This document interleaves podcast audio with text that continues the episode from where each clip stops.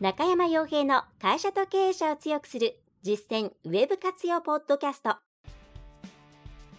この番組では600社以上のウェブコンサル実績を持つ株式会社ラウンドナップ代表取締役の中山が会社経営者に必要な内容に絞り込んで抑えるべきウェブの話題やトピックスをビジネス目線でお伝えしています。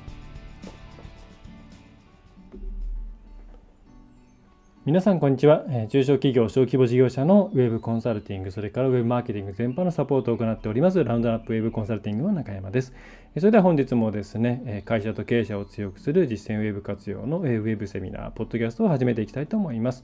今回は特に、えーと、ホワイトボードですねがないので、え、普通に聞き流しをしていただければと思います。はい。まあ、聞き流す際にはですね、まあ、YouTube プレミアだとバックグラウンド再生ができるんですけれども、えっと、無料版、普通のものだとバックグラウンド再生ができないんで、まあ、もしよろしければですね、ポッドキャストとか、Google のポッドキャスト、あるいは iTune の公式ディレクトリの方ですね、そちらからも配信、もともとそっちでずっと配信をしていて、そっちの方が配信数が多いんですけれども、まあ、一応マーケティングカテゴリーで大体1位か2位かどっちかにはいるんで、そこで購読を、無料購読をしてもらうといいと思います。はい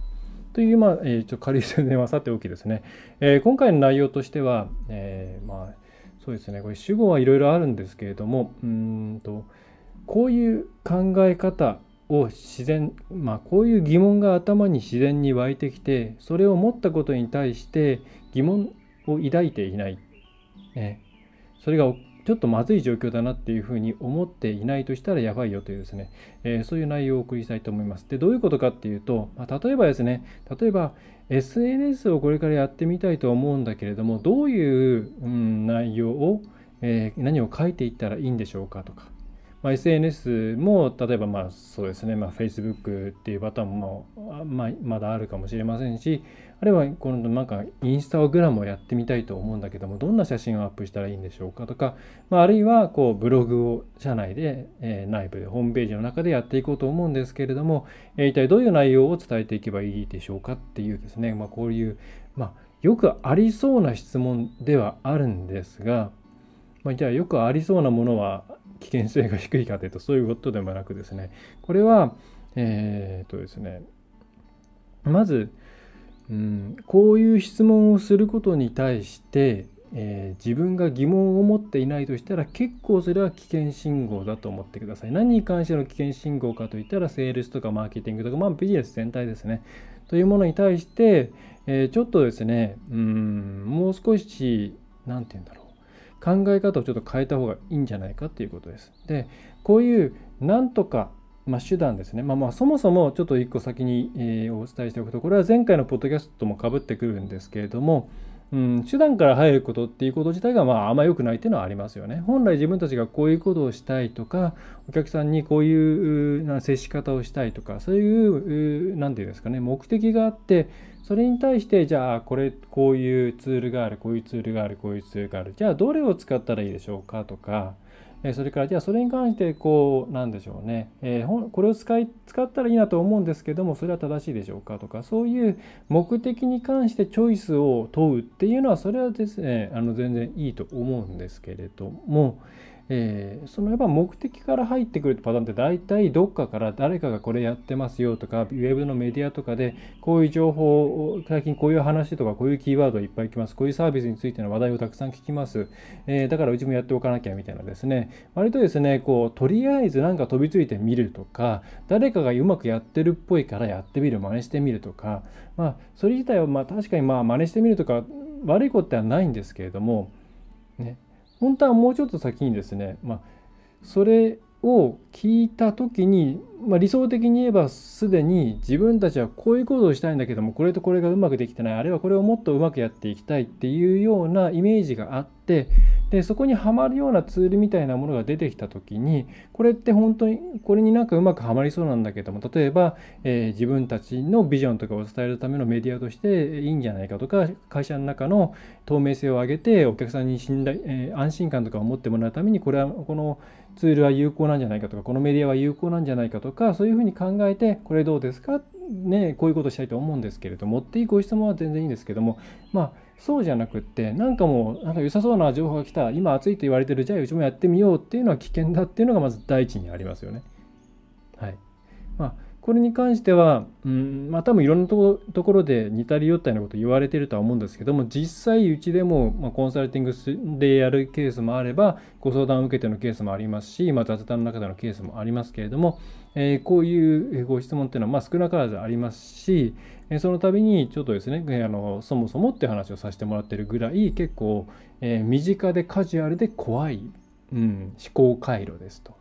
えー、まあ大体何回かをこうコンサルティングしていく中で考え方変わってくるんで自然とあの、ね、その目的と手段っていうものをひっくり返して考えてくれるようになるんですけれども皆さんももし自分がそのパッとですね手段の方から飛びついてしまうなっていう傾向があるなっていうふうに考えていたらですね、えー、一旦ちょっとそれは非常にま怖いんだよっていうことをまずまあ前提条件として押さえていただければと思います。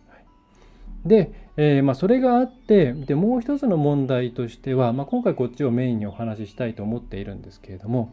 えー、そもそもですね自分たちが何を伝えたいっていうネタを持っていない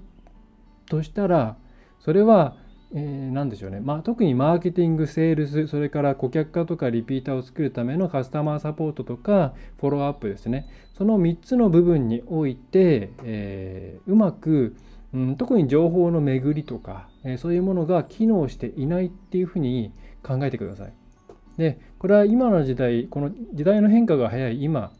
うん、変化が早い今ですね。では、本当に致命的になりかねない問題です。で自分たちが何をこう出したらいいのか。このメディアっていうものにあるとこうこう興味を持ったメディアとかやり方に関してどういう情報を、えー、出したらいいのかっていうのは、まあ、その大前提として情報はあるんだけれどもまあそのなんか情報を手段から先に入っちゃうよっていうパターンより危険なのがそもそも何を出していいかわからない。っていう状況これが一番まずいんですよね。はい、で皆さん結構でもこれウェブっていうところに関わってくるとなんでかそれはまあそれで当たり前当たり前っていうかですねまあ仕方ないよねって思っちゃいがちなんですよ。なんでかっていうと皆さんウェブってよくわかんないものが多いし変化が激しいし新しいものも多いし自分たちにとってわかんないことが多いから別にいろんなこときあなんて言うんだろうねそういううん、何を出したらいいのかなみたいなことも別に聞いてもいい聞いてもいいっていうのは別にあのまあコンサルの契約してれば聞くのはいいんですけど聞くこと自体は別に悪いことじゃないって思っちゃってるとこ、うん、思っちゃってる傾向があると思います。つまりこのちょっときつい言い方をすればウェブっていうよくわかんない世界だからっていうことを隠れ蓑にして自分たちがいろんな情報をお客さんに伝えたいこういう情報を伝えたいんだこういう情報を伝えてあげなければいけないんだっていうことから逃げているというふうに考えないと怖いと思います。もしこれがじゃあ皆さん想像していただきたいんですけれどもウェブっていうものがなかった時代にじゃあ自分が営業部長でしたで下に営業そうですねルート営業あの普通にえー、行かしていって、まあ、行ってきました。で、帰ってきました。どうだったと。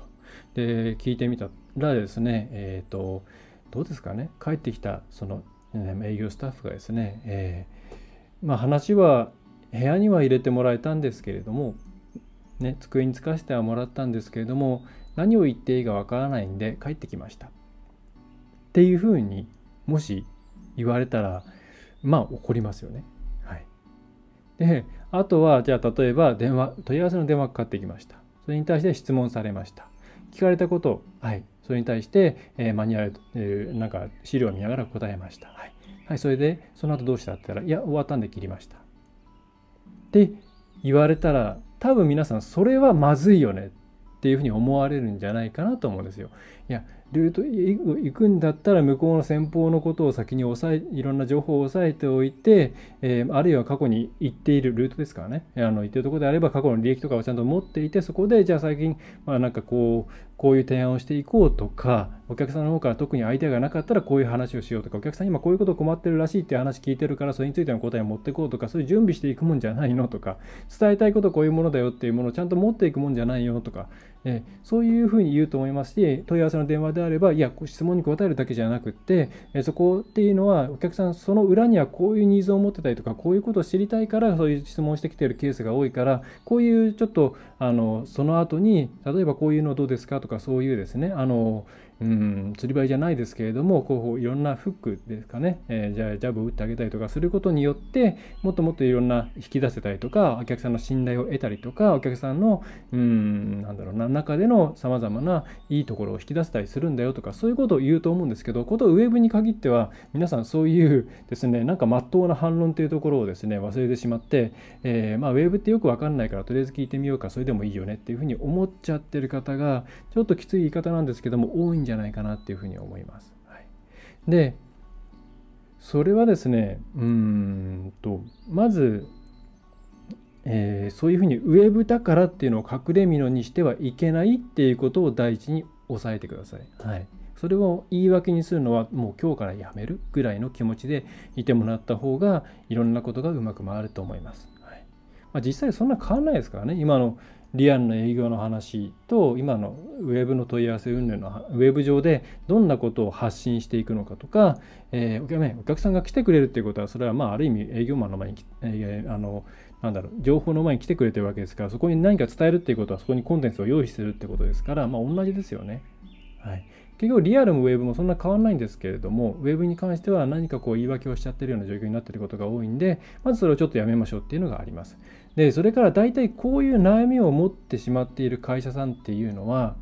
現場と、まあ、あとウェブを更新してるのは大体現場ではなくて、まあ、ちょっと、うん、まあ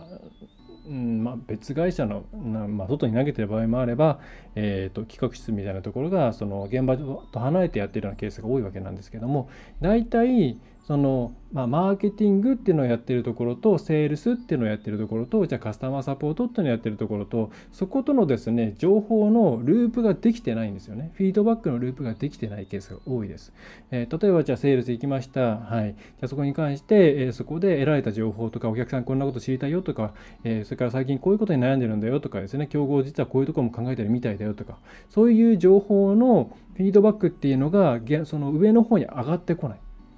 ホームページって、まあ大体ホームページマーケティングとかの部署がやったりとか、営業企画とかの部署がやりますけども、そういうところに戻ってこない。はい。で、またさらに言えばホームページでどういうコンテンツがよくコンテンツがよく見られているかとか、それから競合他社がこういう打ち出しをしてきたよとか、そういうことが、そのセールスのところにまた戻っていってないから、なんかセールスのところはなんか競合がこういう今こういう攻め方をしているとかそういうのを知らないままなんかあんまりですねそこを潰しにかかれるような営業トークを繰り広げられない状態になってうまくこう受注が取れないとかそういう現場とそのホームページとかそういうマーケティングのところとの、えー、フィードバックのループがですね全然取れてないケースっていうのが多いんですね。またそのバックですね今まあお客さん新規で取るよりも既存のお客さんを大事にしなきゃいけない時代ですけれどもそういうところでカスタマーサポートしている時に最近こういう悩みとかこういうクレームが多いですとかえーと、特に例えば申し込んだ1ヶ月以内のお客様はこういうなんだろうちょっと思ってもみなかったのがあったよとかそういう内容が多いです。それをきっかけに、えーと、クーリングオフが発生しちゃったりとかあるいはその後のそういうクレームが発生したお客さんとそうじゃないお客さんを比べるとライフタイムバリューがだいぶ違いますとかですね。そういうのが結構帰ってこなかったりとかあるいは帰ってきているんだけれどもそれをウェブ側が取り込もうとしてなかったりとかしていて、えー、そうやってえー、そこもやっぱりループができていない。理想的に言ったら、まあ、マーケティングチームがやってたら、まあ、マーケティングチームの中でのそのフィードバックループっていうのがありますし、まあ、それからセールス部門があれば、セールス部門とのそのフィードバックのループ、そしてカスタマーサポートがあれば、カスタマーサポートのフィードバックのループが、このきちんと回っていればですね、ホームページ上に載せたい情報とか、今載っている情報が適切かとか、ホームページ以外のところでどういう情報を発信したいなとかっていうのは自然に溜まってくるはずなんですよ。もう。だからあの何を発信したらいいのかなとかなんていうのを考えている場合ではなくなっているケースの方が多くて今こんなにいろんなこと発信したいんだけれども発信って言ったらいいのかな、えーと、ターゲットに対して伝えたいと思うんだけどもどこに出したらいいのかなとかどういう形態がいいのかな？そのコンテンツ形態がいいのかなとかそういうことを考えているはずなんです。でまあ、うまくいろんな情報を出してるとか自然と問い合わせができる仕組みを作っているところっていうのは大体それをうまく回しているんですよね。はいまあ、うちで言えばほとんど僕自身私自身がやってますから、まあ、勝手にフィードバックが回るわけなんですけども、えー、まあ、それによって、まあ、大体もうもうお客さんの声だったりとか問い合わせの内容とかそれからまあ巷でどういう話になってるかとかそういうことを元にして私はまあいろんな情報の出し方とかコンテンツの形態とかいろんなものを変えていってます。はい、でそれはまあうちのお客さんも同じですねあのちゃんとやってるとか同じになってます。はい、っていうふうに、まあ、ちょっと話をじゃあ戻してじゃあえー、例えばさっきのその SNS をやろうと思いますけれどもどんな情報を発信しなきゃいけないんですかっていうところに潜んでいるあの最も一番なんだろう根っこにある危険なポイントっていうのはそういう情報がきちんと回って改善のうん、ループが回るような状況になっていないっその結果そういう質問が出ちゃうケースが多い、まあ、これがうん一番ね怖いポイントだなっていうふうに思います、はい、どうですかね？皆さんこう想像してみて、えーまあ、確かにそうだなと。現場のこととかまあリアルだったら想像ついたりとかするけれどもウェブに関してはなんかウェブだからっていうこと言い訳してあんまり気にしてなかったなとかあればもう今日からそれを直してそのフィードバックする仕組みを作ってあげるだけで全然これから変わっていきます。フィードバックする仕組みなんていうのは、えー、要するにこのもうそうですねえー、もう紙最初はもう紙にじゃ書くでもいいですし今スマホがありますからなんかグループウェア適当に持ってきてですね細胞とかでも何でもいいですけれども、えー、そこにですねその日の、えー、営業周りの情報とかっていうのを例えばそのフリーね全部フリーの入力欄だとなかなか難しいんで今回のま結果と今回気づいたことについて、えー、例えば事前にもっとこういうことが分かったらいいこととかそれから今回初めて知って、え全社的に伝えておいた方がいいことっていうのをマストで入力するようにする。で、えー、10文字とか20文字じゃなくても100文字とか200文字とか、えー、入れるようにしてでそうやってもあ最初はちょっと強制的にですね回していってで必ずそれをフィードバックされた方は何らかの形で返す。だってフィードバック返した方が自分たちいろんなこと書いてるけども全然反映されないじゃんっていう風になったらですねこれやっぱりですねやる気なくしますしまあ喧嘩になります。まあ、大体その営業とマーケティングが経験化するのってその辺りだったりするんですけどもその温度差がねあの違ったりしてでそういうのを防ぐためにちゃんとあのフィードバックをもらった方はちゃんとそれに対して何らかのリアクションを返して返してあげる、うん、それはま情報という形で返してもいいですし、じゃあホームページの内容をこういうふうに変更しましたっていうことでもいいです。はい、そういうループをぜひですね、回していってください。はい。まあ、もうすぐ、えっ、ー、と、変則的な8月になっていっちゃいますけれども、多分この、なんだろう、またいろいろ、や、ね、あの動きが取れなくなるかもしれないですから、でも、あのそういう時だからこそ情報っていうものを途切れさせてはいけないんですね。でうんこの3月2月3月ぐらいからずっと、まあ、人に会えないという状況が続いてきましたけれどもそれはさまざまな、ね、あのデメリットまあもデメリット以上にそもそも売り上げっていう話ももちろんあるわけなんですけれども、えー、そのビデオ会議しましたリモートにしましたっていうような流れとの中で結構怖いなって思ってるのはそこで現場の現場に直で行けなかったり行かなくなってしまったりしたことによってなそれまで自然と無意識に行われていたフィードバックのループが切れてしまっているようなケースっていうのが結構ある。だから最近、えー、じゃあ工場って何してんの？って。いや、よくわかんない。ビデオ会議でなんか映ってる分にはちゃんとやってるっぽいけど、みたいな。で、じゃあ久々に行ってみたら、ね、こういう状況でまあ一応行けるようになってますからなんか随分と散らかってるよとかなんか随分といろんな電話が鳴ってるけど内容がちょっとやばそうだよとか前にやっていた帳票が回らなくなってるよとか、ね、そういうまあ現場とのコミュニケーションが意外とあの仕方ないみたいな中で途切れてしまっている。でこれまあまだまだ物理的に会えなくなる可能性っていうのはあるわけですからそうしたらじゃあもう例えば、えー、それを保管するためにあるいは予防するために社員にアクションカメでも何でもつけてじゃあ1週間に1回1時間これつけてずっと仕事ぐるぐるぐるぐるあの工場の中回ってくれとかえー、それからバックエンドのところでなんか定点観測のカメラかなんかをつけておいて、えー、その内容をこうこっちでも分かるようにしてくれとかっていうふうに現場の雰囲気とか監視するっていうことではなくて現場の生のフィードバックみたいなものをできるだけ、えー、今のこのこれからの状況、まあ、どうなるか分かりませんけれどもの中でも、えー、フィードバックのループを崩さないようにしていけるような仕組みを取り入れておいた方がいいと思います。はいねあのそうまだ分かんないですしね。でいろんなあのと今日今日か昨日か忘れましたけどツイッターにもちょんじゃないや。うんとどこだ。資生堂さんか。資生堂さんなんかはまあ最短でも2011年後半まではうん、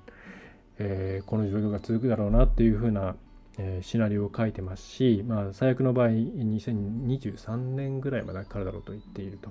えー、でまあ宿泊も今こんなカオスな状態だと。ということで、えー、今結構まあだんだんだんだんまあ客足戻ってきたよねって話ももちろんあるんですけれども、まあ、どっかのタイミングでまたですねそれはウイルスのせいかもしれないしいろんな空気のせいかもしれないですけれども、え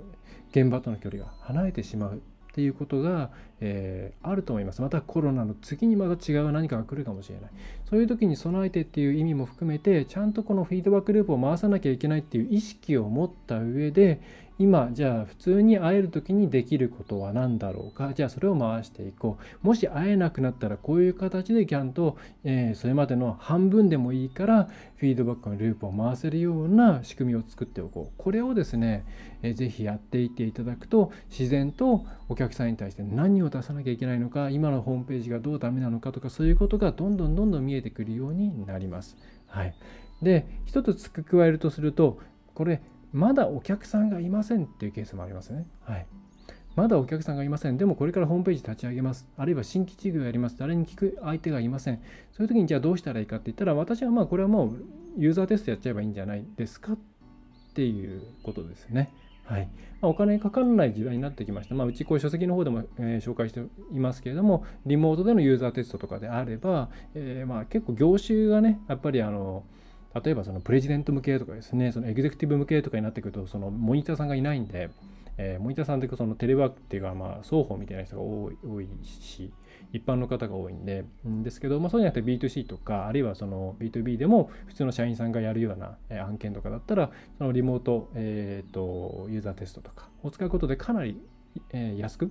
うん、しかもあのいいそのホームページいじってる状況とかですね、あるいはアンケートとかも取れるんですね。で、まあ、これあの、うちいろいろ使わせてもらってるポップインサイトさんっていうところがやってるサービスなんで、まあ、よかったらですね、ユーザーテストエクスプレスとか、まあ、ポップインサイトとかで検索をしていただくといいんじゃないかなと思います。はい。まあ、そんな感じで、まあ、今お客さんいないんだったら、まあ、仮想のお客さんをそうやって集めて、えー、いろんな情報をですね、定期的に取っていくようなことをしていくと、えー、いいんじゃないかなと思います。えー、ということでですね、今回はそんな感じのちょっとバクッとした内容ではありましたが、えっ、ー、とですね、本当にマーケティング、セールス、カスタマーサポート、この辺のですね、軸が切れてしまう、あのつながりが切れてしまうと、もう訳が分かんなくなってしまいます。はい、足並みを揃えていかなきゃいけない。その辺が中小企業とか小規模事業者のできる強み、出せる強みだったりするわけですから、そこをですね、ぜひスピード感を持ってですね、いろんなことをやっていっていただければと思います。はい。えー、ということで、今回のポッドキャストとウェブセミナーは以上になります。。えーとまあ、宣伝じゃないですけども、今みたいなその、えーと、ユーザーテストとか、それからフィードバックの仕組みとかですね、あとはちょっと今できない部分もあるかもしれないんですけども、その、えーと、競合調査をするためのその、えーと、ミステリーショッパーとかの考え方ウェブ版の考え方とかっていうのは、えー、ラウンドラップウェブメソッドの方でまた、えー、きちんと分けて説明、あの展開していますんでよかったらですね事業会社さん限定で、えー、一応今今のところ月額1000円でえーと、やっている e ラーニングなんで、えー、そっちもですね、まあ、1年ぐらいかけてですね、吸収していただくといいんじゃないかなと思います。え、それではですね、え、今回のポッドキャストウェブセミナーは以上になります。はいえー、また次回も、お聞きいただければ、またご覧いただければ幸いです。また役に立ったという方はですね、ぜひシェアとか、それから、えチャンネル登録、それから、えポッドキャストの場合は購読とかレビューとかしていただけるととっても嬉しいです。はいそれでは、え中小企業、それから小規模事業のウェブ全般をサポートするラウンドアップウェブコンサルティングの中山がお送りいたしました。え最後までお聴きいただきましてありがとうございました。次回もよろしくお願いいたします。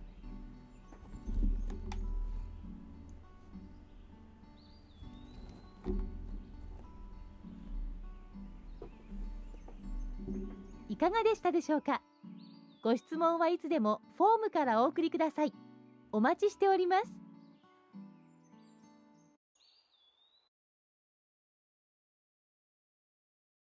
今回の内容はいかがでしたでしょうか？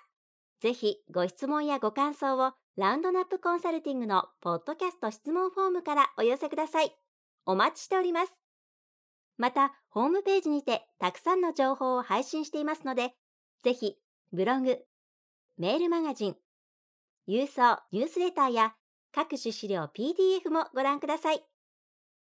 この世からウェブを活用できない会社をゼロにするを理念とする株式会社ラウンドナップがお送りいたしました。